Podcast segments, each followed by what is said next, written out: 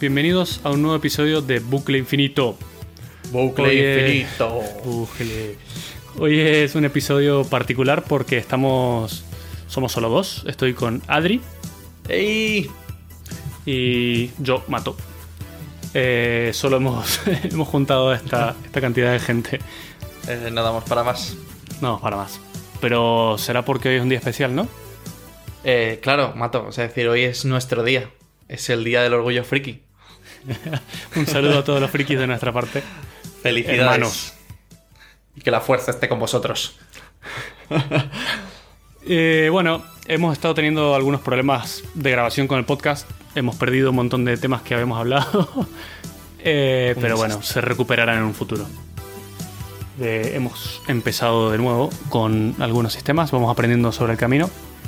Y con un poco de suerte iremos mejorando de a poquillo, ¿no? Sí, las denuncias ya están en trámite, no os preocupéis. Vale. Eh, hoy queremos hablar inicialmente de un nuevo dron que ha sacado de JI. Amazing. Muy, muy bien. Está haciendo DJI, si nos estás escuchando, que seguramente sí, estás haciendo todo bien. el dron que han sacado es un... Es el más pequeñito de los que tienen, ¿no? Sí, sí, sí, sin duda. De hecho, si le echas un vistazo a las fotos, es minúsculo. Es minúsculo. Ah, antes de seguir con el tema, quería contar que tenemos redes sociales, finalmente. Eh, hemos creado una cuenta de Twitter y otra de Facebook para que los dos oyentes que nos siguen puedan darnos feedback y decirnos, eh, no sé, especialmente ideas o cosas de las que les gustaría que hablemos, ¿no? Sí, hombre, sí, los insultos no los recomiendo. O sea, decir, estamos un poco sensibles entre que hemos perdido temas y, y no estaba funcionando adecuadamente. Los insultos los dejamos para otro momento. Si nos tratan con cariño va a ser mejor. Genial. Solo por esta vez. Eh, primero, Twitter, el nombre de usuario es bucleinf. Arroba bucleinf. Eh, esto pasa cuando Internet está llena Saturado. de gente y, y ya no quedan nombres para elegir. Eh, entonces, nuestro Twitter es arroba bucleinf. Eh, y luego en Facebook también es Facebook barra bucleinf. Bucleinf. Eh, ahí también vamos a compartir links o enlaces a, a los temas que también estamos comentando. Por ejemplo, el del dron que vamos a hablar hoy, vamos a compartir un par de enlaces en los que se pueden ver sus fotos, su funcionamiento y todo. Y luego ya Eh, si lo queréis comprar, ya está perfecto. y si nos queréis enviar uno para que lo probemos, prometemos hacer una review. Hombre, yo Eh, estoy enamorado, lo- te lo prometo, Mato. Yo estoy enamorado. O sea, decir, eh, si no fuese porque soy pobre, eh, por supuesto me compraba el dron. Es que es el eterno problema de la pobreza. Pero sí que está bien. eh, realmente tiene. ¿Qué tamaño tiene? Tiene el tamaño de un iPhone. De un pequeño, iPhone ¿no? De un iPhone 5, 5. sí. O sea, es, es realmente minúsculo. Y la verdad que. O sea, decir, es como muy, muy dedicado a, a estar por casa, digámoslo así. Entonces, Claro, porque creo es, no es un dron profesional ni mucho menos, ¿no? Es como más, más parecido a un juguete que otra cosa.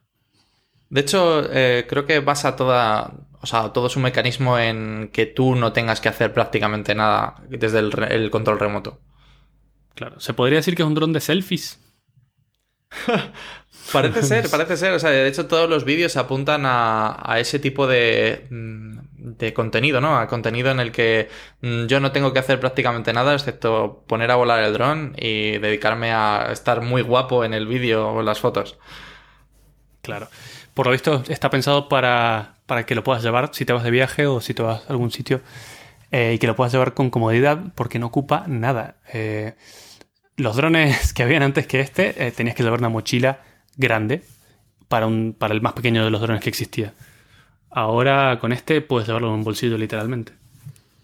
Sí, aún así, es decir, creo que mm, todavía le, queda un pelín, ¿no? Es decir, si te das cuenta, hablan de que eh, puedes estar volando 10-15 minutos. Entonces, es- si quiero echarme una carrera con la bici, tengo que parar a recoger el dron. Bueno, sí, esa es una limitación que tienen todos los drones ahora mismo. Eh, es un tema del que queremos hablar alguna vez, pero las baterías son una limitación de la humanidad. O sea que eh, no hay dron que vuele mucho más que eso. Esta idea que tiene Amazon de repartir paquetes por medio de drones suena muy bonito en papel, pero la realidad es que yo lo veo en un futuro no tan cercano. Con 15 minutos de duración, como no vivas al lado de donde están los paquetes guardados, no creo que te llegue nada. Pero, eh, o sea, decir, no es, no es tan difícil. A ver, o sea, decir, tiene sus limitaciones. Pero 15 minutos de vuelo no es lo mismo que 15 minutos de carretera. Sí, eso es verdad, es verdad. Pero bueno, está bien. 15 minutos es el número aceptable y es el que vuelan la mayoría de los drones. Especialmente este. Una ventaja que tiene es que tiene baterías eh, intercambiables, perdón. Eh, entonces, en el peor de los casos, cambias la batería y ya tienes otros 15 minutos. No está tan mal. No, no, está muy bien, la verdad. O sea, decir, eh, las especificaciones son geniales. O sea, decir, 50 kilómetros por hora es una pasada, la verdad. Sí, realmente sí. Eh, y luego tiene una cosa genial y bastante increíble para el tamaño que tiene, y es que trae un gimbal. Eh, para quien no sepa qué es un gimbal, sí. Un gimbal es un estabilizador de cámara activo. Es decir, no, no es como los que llevamos en los móviles, que muchas veces se hace por software, sino que este son motores que mantienen la cámara fija. Por más que el dron se mueva, estos motores eh, hacen movimiento contrario al, del dron y mantienen la cámara fija todo el tiempo. Y eso hace que la imagen esté muy estable. Y realmente los resultados son increíbles. Ya subiremos algún, algún video de YouTube a, a las redes sociales para que puedan ver, pero el resultado es muy bueno. Tenemos algún vídeo tuyo con, la GoPro, con el gimbal. O sea, decir que mientras no te dé vergüenza, Mato, eh, creo que podríamos, bueno, eh, creo, que podríamos verlo alguno. También, también podemos llegar a subir algo de eso. Eh, lo que pasa es que lo sorprendente es que los gimbal en general se componen de motores. Y eso hace que tengan un tamaño considerable. Y para el tamaño que tiene este dron, que además tenga un gimbal que ni siquiera sobresale del dron, sino que está metido dentro del cuerpo, es bastante sorprendente realmente. Bueno, pero solamente tiene gimbal de dos ejes. O sea, decir, lo cual le hacía un pelín, pelín más fácil. Sí, sí, eso es verdad. Eh, ¿Qué significa que sea de dos ejes? Bueno, en un mundo tridimensional como el nuestro hay tres ejes. Este gimbal solo estabiliza dos. Eh, los mejores gimbals tienen tres ejes, incluso hasta cuatro, que estabilizan movimientos verticales. Pero eso sí que ya aumenta muchísimo en su tamaño. Y uno de tres ejes difícilmente podría entrar dentro de un dron de este tamaño. Es, increíble. Y luego, de hecho, otra de las cosas que a mí me ha parecido alucinante, eh, os lo reconozco y a Mato le ha parecido como que, estoy hablando, es que tenga posicionamiento GLONASS. Y por favor, explícanos, Mato, porque a mí me sigue pareciendo fantasía la cantidad de... Es decir, eh, que desde el espacio me estén controlando eh, con esa precisión. Sí, en realidad GLONASS es el equivalente ruso del GPS que todos conocemos. El GPS que todos conocemos es estadounidense, básicamente. Y si no me equivoco, hay alrededor de 24 satélites. Puedo estar inventándomelo. Muy buena eh, cifra, Mato. Sí, sí, sí. Eh, pero bueno, ¿qué pasa? Que, claro, como es estadounidense, los rusos no están muy contentos de depender de tecnología que no sea propia. Entonces han lanzado sus propios satélites, que son estos GLONASS. Básicamente el funcionamiento es igual. Em, y lo bueno que trae el Spark es que recibe los dos. Entonces siempre vas a tener buena visibilidad de satélites. Eso es genial porque mientras más satélites, más precisión, básicamente. Y mientras más sistemas de satélite como este, más satélites vas a ver todo el tiempo. Entonces está muy bien pero bueno, eh, la, precisión de la que yo quería hablar son dos metros. Dos metros. Dos metros. Es bastante. ¿Cómo que es bastante? Es decir, me, no sé, me podían controlar desde el espacio con esa, esa actitud. Estás en dos metros. Sí, sí, sí. Bueno, me parece bastante, pero porque estoy mal acostumbrado. En mi trabajo utilizamos GPS que se llaman RTK y lo que tienen es que son GPS diferenciales. ¿Qué significa? Que tienes un GPS que utilizas de base y está fijo siempre en el mismo lugar exacto. Y luego el otro GPS lo puedes poner en un dron, por ejemplo. Y lo que tienen es que se comunican entre ellos y calculan la diferencia del error. Y esto permite precisión de milímetros. Y es de verdad increíble. Milímetros tanto en movimientos horizontales como verticales. Es eh, hasta que no lo ves, no lo puedes creer la precisión que tiene. Es increíble. Bueno, es decir, no me parece, no me parece mal, pero bueno, teniendo en cuenta que DJI ha elaborado un software de reconocimiento de objetos y evita obstáculos, y el bicho este ya lo tiene de base, este pequeño dron, es decir, es ¿para qué necesito esa precisión cuando no, lo necesito realmente perfectamente, ¿no? Sí, sí, sí. Luego hay algunos otros, eh, por ejemplo, China tiene su propio sistema de GPS que se llama Beidou, y luego Europa tiene el suyo, la ESA la Agencia Espacial Europea tiene su propio sistema de satélites que se llama Galileo. Lo que pasa es que Galileo todavía está en proceso de puesta en marcha. Eh, creo que también van a subir 24 o 28 satélites. Y no estoy realmente seguro de si ya hay 4 o 6 arriba. La mala noticia es que los, el último que subieron quedó en una órbita demasiado baja por un error de software eh, a la hora de lanzarlo. Y ese satélite que cuesta millones de euros literalmente ha quedado totalmente inútil. Sí, ha quedado en una órbita baja y además una órbita elíptica, lo cual lo deja inutilizado. Si estuviera en una órbita baja, al menos serviría como apoyo de otros satélites, pero ahora está prácticamente inutilizado. Vamos, que la, eh, que la ESA la ha liado. Exactamente, bastante bien. Bueno, en realidad no fue la ESA la que la lió. Eh, la mayoría de satélites que están puestos en el aire Recién ahora Estados Unidos está empezando a, subir más con esto de SpaceX y nuestro dios Elon Musk, pero la mayoría de satélites están puestos por empresas rusas privadas en el aire. Y en este caso, este satélite estaba subido por una empresa rusa y ha sido la que la ha liado, básicamente. Bueno, un error. Puede pasar, puede pasar. Puede pasar, sí, es unas putadas cuando vale una cosa miles de millones. Y eh... habrán despedido a más de uno, me imagino. Hombre. Bueno, otra de las cosas que sorprende sobre todo del, pequeño Spark es que funciona con, el móvil. Al igual que su hermano mayor, Mavic, te permite controlar desde el móvil. Sí, eh, lo puedes usar como mando, ¿no? Sí, sí, sí, o sea, es, increíble. Al utilizar el wifi para, de tu móvil para. O sea, como control remoto. Entonces, bueno, esa es una primera aproximación que han tomado y la siguiente ha sido venderte el control, un extensor del control remoto que le da bastante más potencia a tu, a, tu móvil y te permite emitir hasta 2 kilómetros. No está mal, ¿no? Es decir, para un, para un dron tan pequeño. Sí, 2 kilómetros tienes que tener en cuenta que lo pierdes de vista.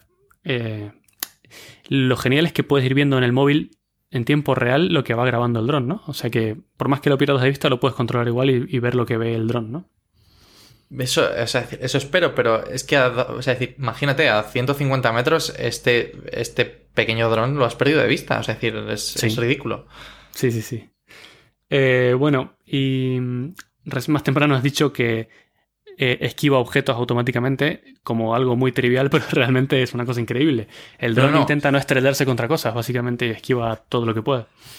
Eso es ejemplar, pero es decir, pero es sorprendente que algo tan pequeño ya lo tenga integrado y que lo tienen prácticamente toda la, toda la gama de DJI y, sea, decir, es decir, me, es una cosa que me, me sorprende para un trasto tan pequeño. La pequeña pullita que pegan es eh, en el precio, quizás. O sea, es decir, hmm.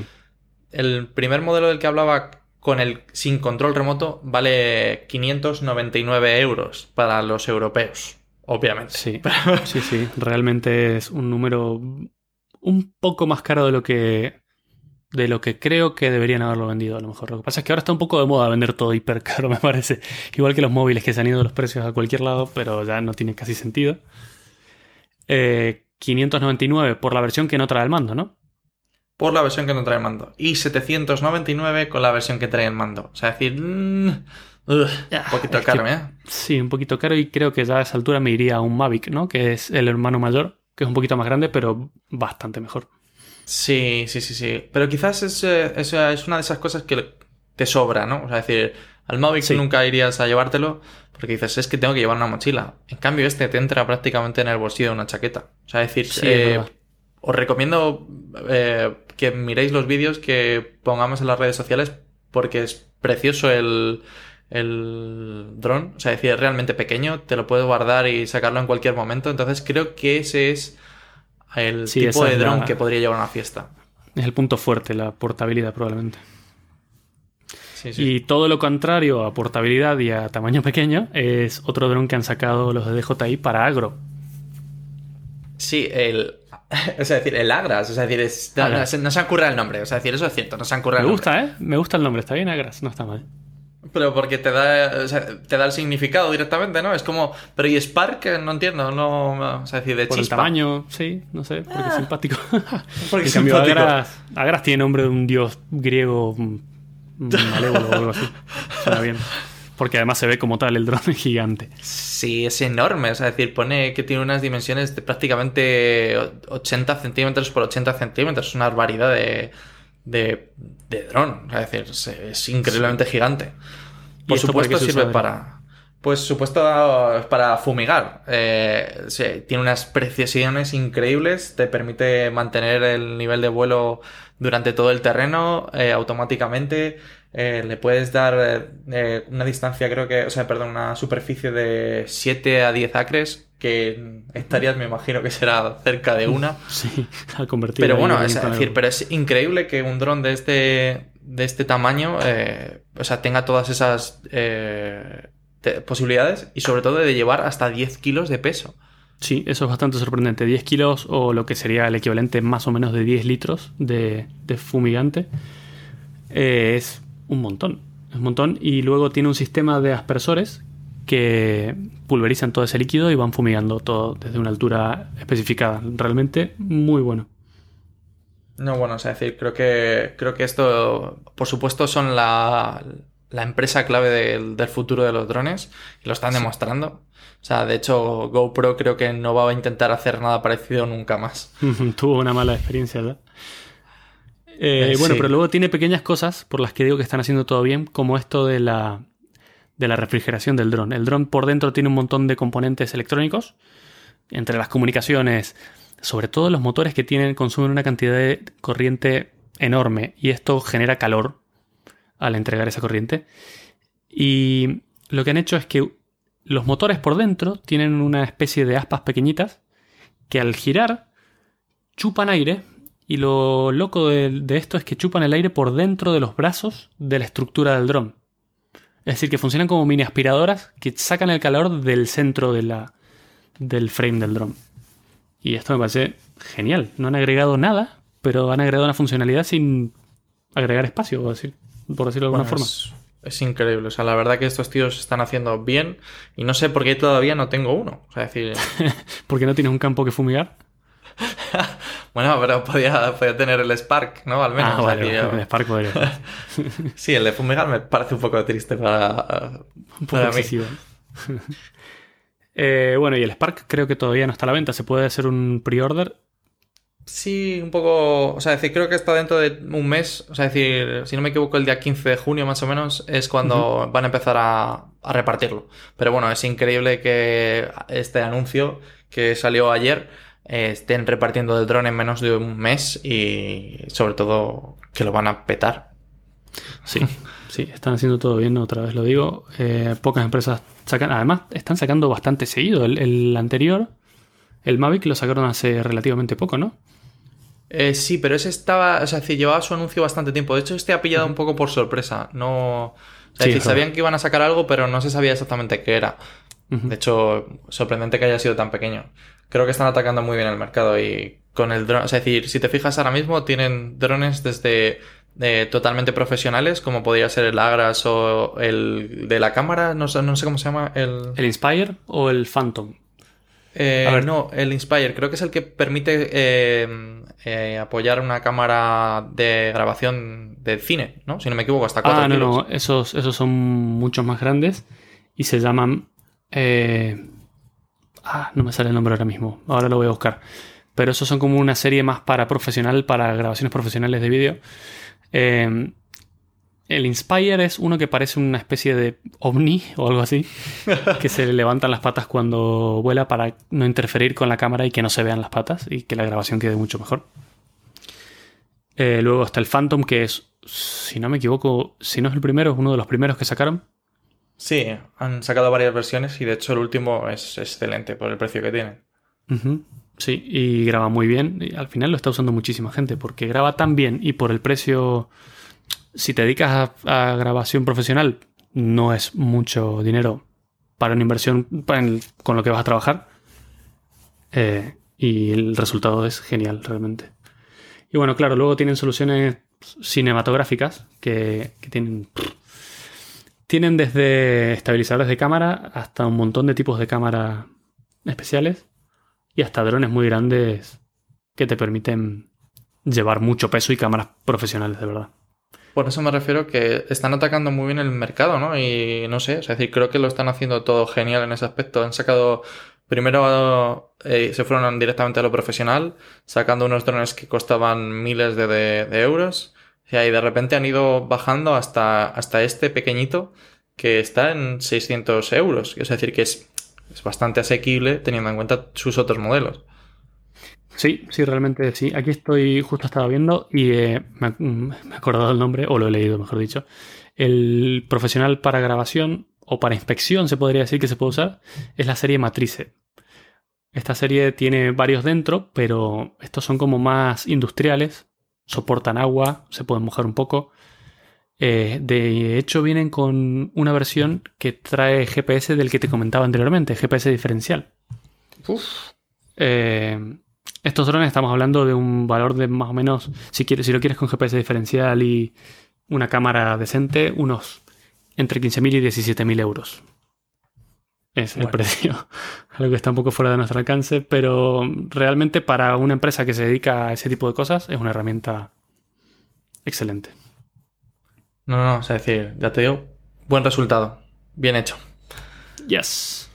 Sí, bueno, sí. Mato, eh, tú tenías algo que contarme, que has empezado eh, como loco con un proyecto y no, no me ha quedado claro exactamente qué es. Sí, eh, a ver, realmente ya desde hace mucho tiempo me gusta mucho temas de electrónica y de robótica. Y no para way, no way. No, güey. y para este tipo de cosas siempre he utilizado Arduino. Soy fan de Arduino. Es lo que más he usado. ¿Qué es Arduino? Arduino es una placa básicamente de la familia de lo que se llaman microcontroladores.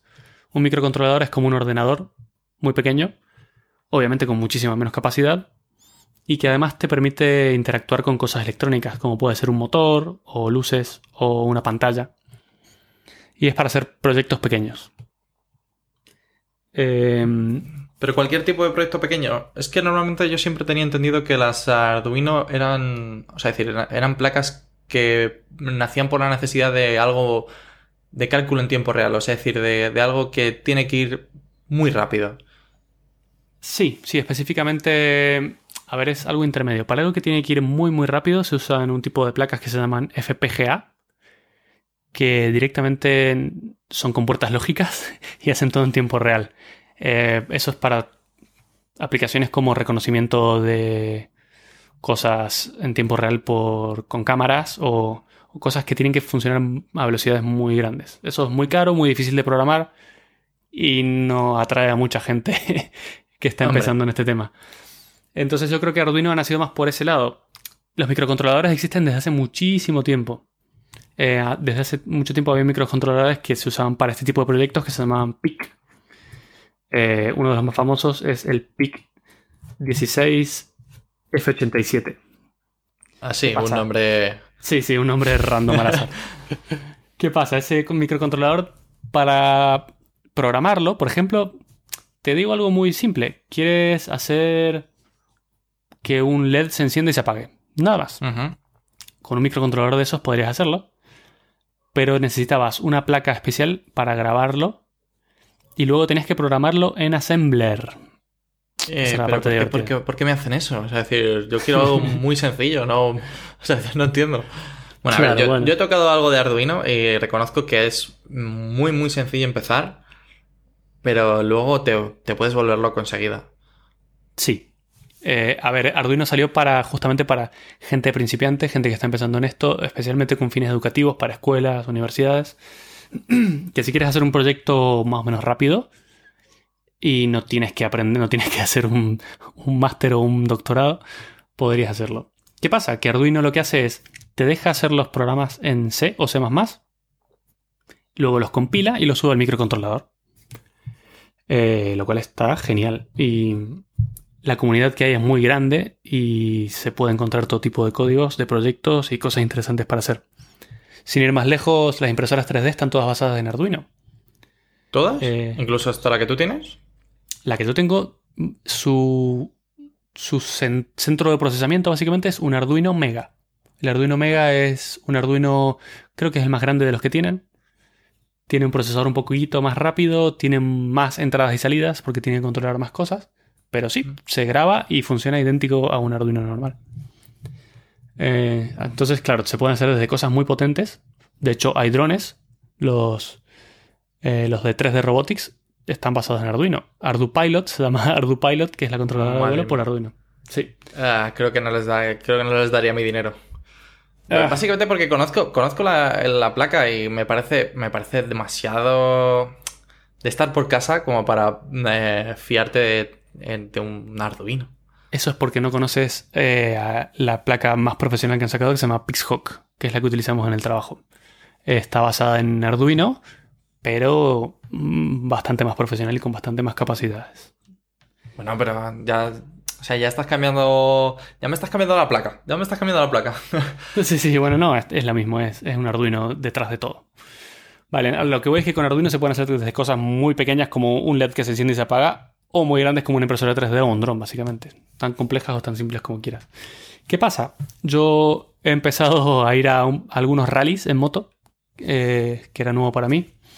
Y para estos rallies hace falta un contador de distancias. Eh, y como me gusta hacer este tipo de cosas, en vez de comprarlo decidí hacerlo por mi cuenta. Claro, yo cuando me metí en un proyecto un poco más complicado o, o más complejo con un Arduino, me empecé a dar cuenta de cosas que antes, con las que antes no me había enfrentado. Como que, por ejemplo, para contar la cantidad de elementos que hay en un array eh, con C, es, no existe una función para eso, te la tienes que currar. ¿Y No, cómo lo cuentas? Contando, contando posiciones de memoria. Eh, entonces, bueno, a ver, esto tiene sus cosas buenas y sus cosas malas. Las buenas es que te da total control, incluso hasta la memoria. Las malas son que si quieres hacer algo rápido y no complicarte la vida, mm, no es tan fácil. Pero ¿y no han sacado ahora unas plaquitas que permiten hacer justamente las dos cosas? ¿A qué te O sea, refieres? decir, me refiero, me refiero a subir el nivel de abstracción de, del lenguaje, es decir, no estar mm, machacado por C y sus, sus punteros en memoria y tal. Punteros. Sí, Punteros. y bueno, eso es justamente de lo que te quería hablar. Ah, Hemos llegado al punto en el que te cuento lo que te iba a contar. Eh, desde hace uno o dos años existen unas placas que ha sacado una gente por Kickstarter, que tuvo un montón de repercusión y, y creo que juntaron mucho más dinero del que habían pedido. Es- se llaman PyBoard. ¿Qué es una PyBoard? Es muy parecido a un Arduino, simplemente es una placa electrónica con un procesador dentro, eh, pero con la ventaja de que ejecuta Python dentro. Pero, ¿cómo lo hace? O sea, porque, ah, o sea, me choca. Python es un lenguaje interpretado. ¿Me estás diciendo que lleva el, el intérprete directamente? ¿Dentro? Sí, ¿La placa? Exactamente, la lleva dentro. Te conectas por USB a la placa y lo que tienes a cambio es una consola de Python directamente. Puedes ejecutar eh, comandos Python en tiempo real, literalmente. Eh, esto para el que no, no ha hecho nunca nada con Arduino no le parecerá tan sorprendente, pero para uno que ha tenido que hacer algún proyecto grande en Arduino, esto te da la vida, literalmente. Es un, un lenguaje de alto nivel, como podría ser JavaScript o Python, con el que haces cosas muy rápido en tres líneas y te olvidas. ¿Y qué pasa con las interfaces que te da? Te da- A ver, Te da interfaces igual que un Arduino. Eh, A ver, se llaman GPIO. Las interfaces son pines o son contactos electrónicos que se llaman GPIO, que significa General Purpose Input Output. Es como entradas y salidas de propósito general. Que los puedes usar para lo que quieras. Por ejemplo, encender y apagar un LED. Volvemos. O controlar una pantalla, por ejemplo. Eh, tienes acceso perfectamente a esos, a esos GPIO. Para la gente que nos quiere entender un poco más, eh, bueno, y que entienda, mejor dicho, un poco más de esto, eh, ¿qué pasa con...? O sea, es decir, porque yo he trabajado algo con Arduino y una de las, quizás de las ventajas de la comunidad de Arduino era que directamente tenías librerías para interactuar con prácticamente lo que se te ocurriese que existiera en el mercado. Es decir, yo conecto mi, no sé, mi LED, por ponerte un caso, y si en vez de ser un LED es una eh, bombilla de colores, automáticamente me bajaba en la librería y decía, quiero el color verde en la bombilla. Y automáticamente, con decirle los pines que estaban conectados, eh, tenía la bombilla de color verde. Eh, ¿Qué tal la integración soporte de con esto? librerías. Bueno, Mm. la buena noticia de esto es que como esto corre Python y Python no sabe dónde está corriendo, no le importa, todas las librerías que existen para Python, para lo que sea, de hecho hasta para servidores, se podrían ejecutar dentro de la PyWord. O sea que la cantidad de librerías que hay es increíble. Hay para todo. Y la gente, es- es- la comunidad está creciendo mucho y la gente está empezando a hacer un montón de librerías para eh, dispositivos específicos, como podría ser una pantalla o tu LED de colores, por ejemplo. O sea que soporte de librerías no falta realmente, hay muchísimo. Bueno, oye, me sorprende. Sí, y en el peor de los casos, como dijiste bien antes, Python es un lenguaje interpretado que al final compila en C. ¿Y cuál es la ventaja? Que en Python, tanto en esta placa como en un Python normal que programas en tu ordenador, puedes ejecutar código C nativo. Así Es- que es muy si loco. fuese a hacerlo. Sí, no, no lo vas a hacer. A lo que voy es que si existe una librería para controlar tu LED, pero está escrita en C, no importa, la puedes ejecutar igual, desde Python. Bueno, es muy buena idea, muy buena idea, la verdad. Es decir, creo que los tíos han tenido una idea cojonuda. Espero que Mm. se estén forrando. Espero que, espero que la próxima idea del estilo sea tuya, Mato, y nos forremos igual. Ojalá que sí. Pero bueno, el asunto es que eh, yo ya me he pedido una de estas placas, obviamente. Son muy baratas. La oficial cuesta unos 50 euros. El- la- lo bueno es que es de Open Hardware también, igual que Arduino. ¿Qué significa esto? Que están todos los planos disponibles por si alguien las quiere fabricar. Y obviamente detrás de cosas disponibles para fabricar más baratas están, Bueno, o los chinos, está clarísimo. están los chinos. Están los chinos. O Entonces sea, que pedido me estás diciendo que AliExpress eh, lo tiene ya, ¿no? Exactamente, AliExpress es la palabra y cuesta 13 euros. ¡Oh! 13 euros. O sea, es decir, 13 está euros. tirado. No solo eso, sino que viene con un slot de tarjeta SD para que puedas meter todos tus programas, todos tus archivos o lo que quieras ahí dentro. Genial, o sea, es decir, me parece. Me parece que es una de esas cosas que voy a pedirme para utilizarlo para cualquier chorrada que se me ocurra y luego lo Sí. dejaré en el cajón. O sea, es decir, está muy bien. Igual que el Arduino. Exacto. Es genial, es decir, porque me encanta, es decir, para que no lo sepa, me encanta comprar cosas que luego utilizaré una sola vez o dos en mi vida, pero, pero está muy bien. Está muy Pero bien porque te hace que- muy feliz en el momento. sí, sí, por un ratito es como Navidad. Exacto. Cada vez Pero que eso lo veo. es lo que hace todo el mundo, ¿no? ¿O Eh, no? Mato, no, no. So- solo somos nosotros. O sea, el resto de personas se compran una cosa y la utilizan el resto de su vida, no al revés. Qué gente, qué gente más rara hay. Ya te digo. Vale. eh, y te iba a contar algo más, pero me he olvidado. Ya ah, bueno, que para mi proyecto, para mi proyecto esto me viene genial. Porque mm, este, esta pantalla que estoy haciendo para los rallies es eh, básicamente me mide distancias y me la muestra por una pantalla pequeña. ¿Qué pasa? Que hay dos pantallas, no una, que muestran distinta información, como por ejemplo el ángulo al que estás mirando respecto al norte. Eh, Brújula. Sí, brújula se podría decir, o magnetómetro. Eh, y para mi producto, para mi proyecto, lo que he hecho es un menú en el que puedes elegir qué quieres mostrar en cada pantalla. Porque tengo un mando con tres botones.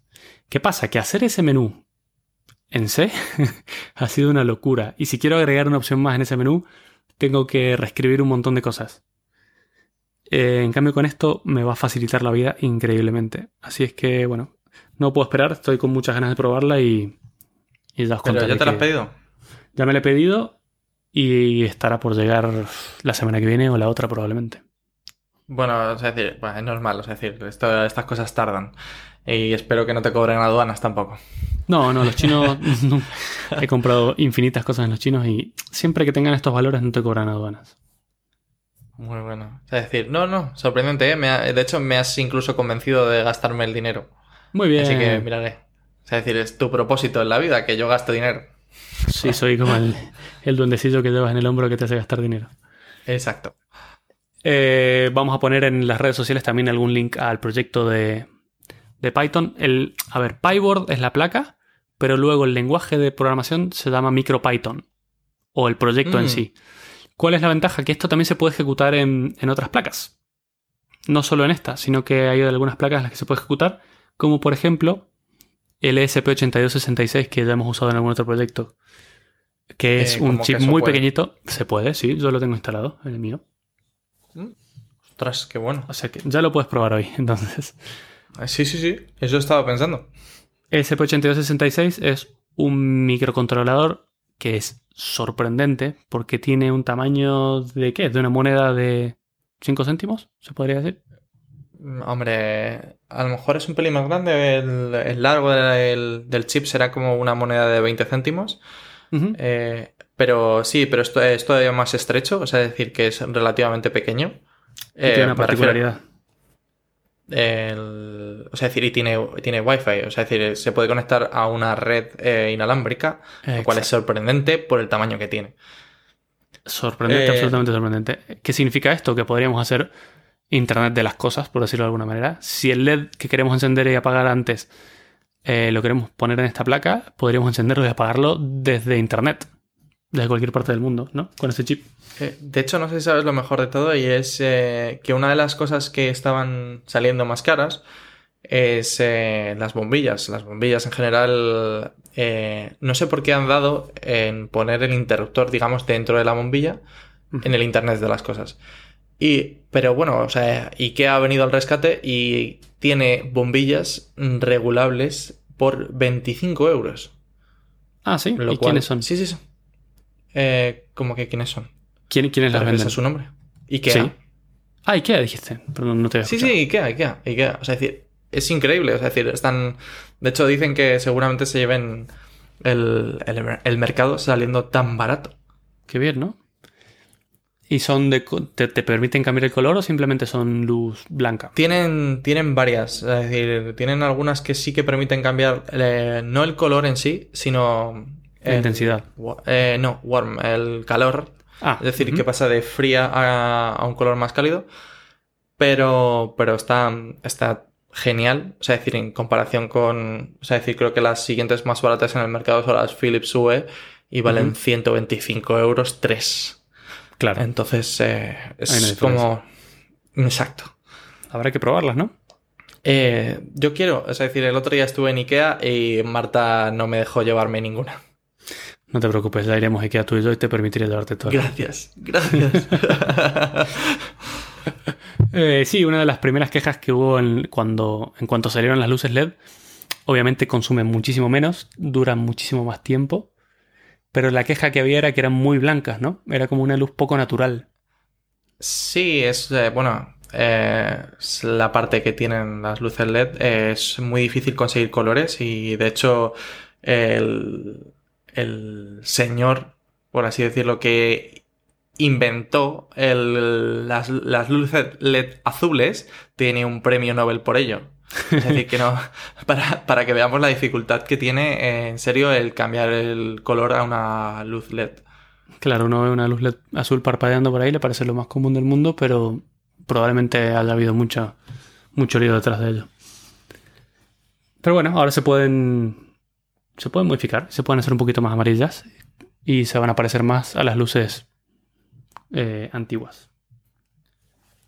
Exacto. Bueno, creo que con esto podríamos cerrar, ¿no? Eh, sí, bueno, hoy es jueves. Mañana estrenan un montonazo de cosas. A ver, Y yo estoy seguro que hay una que mm, te va a gustar, porque es de miedo, sorprendentemente. a ver. Es, eh, es, o sea, es decir, es de estas pelis que a mí me gustaría ir a ver. Oh, porque ya sé lo sabes. eh. no, déjame salir. Ah, no, pensé que era It. No, no, ya quisiéramos que se estrenase It ya. Es para finales de mayo. Pero. Déjame salir, ¿y de qué va esa déjame salir. Eh, pues va de que una chica va a presentar a su novio, a sus padres. Y bueno, empiezan a ocurrir cosas muy raras. Es todo mucho terror psicológico y tiene una pinta muy, muy, muy, muy buena, ¿eh? O sea, es decir, es de. Yo creo que, no sé, es de las pocas pelis de miedo que estoy seguro que me puede hacer pasar algo mal, porque estamos recordando, eh, o sea, no sé si te acuerdas un poco el, el tráiler de It, era como, como que El casi me echó a reír. Bueno, pero es que It tiene otro sentido. It es como más una película de aventuras, una película de terror de los 80 que da un poco de miedo porque eran pequeños y... No es el mismo tipo de terror. Tú lo dijiste, es terror psicológico. El terror en el que no ves bichos, que al final es el que más miedo da. Exacto. Entonces, ya te digo, quiero. Tenemos que ir a verla. Tenemos que ir a verla. Porque tiene una pinta estupenda. Genial, iremos. Eh, ojalá. No sé, porque las dos veces que te pido que vayamos a ver algo juntos me has traicionado ambas. Así que ya no te lo voy a pedir. Ve tranquilo. Que- que- No, no puedo ir, ya lo sabes. Es decir, no puedo ir a ver estas pelis sin ti porque paso miedo. Vale, perfecto. Entonces me vas a tener que esperar. No va a tener alternativa. Muy bien, entonces cortamos por aquí. Ha sido un podcast eh, particular, porque somos pocos hoy, pero creo que ha estado Sí. entretenido, ¿no? Sí, ha sido muy romántico, Mato. Muy romántico. Eh, pido disculpas por la demora que hemos tenido. Han pasado 22 o 24 días sin que saquemos nada nuevo, pero estamos vivos y seguiremos sacando podcast. Sí. Resistiré. Resistiremos. Un saludo a todos. Un saludo. Hasta la próxima.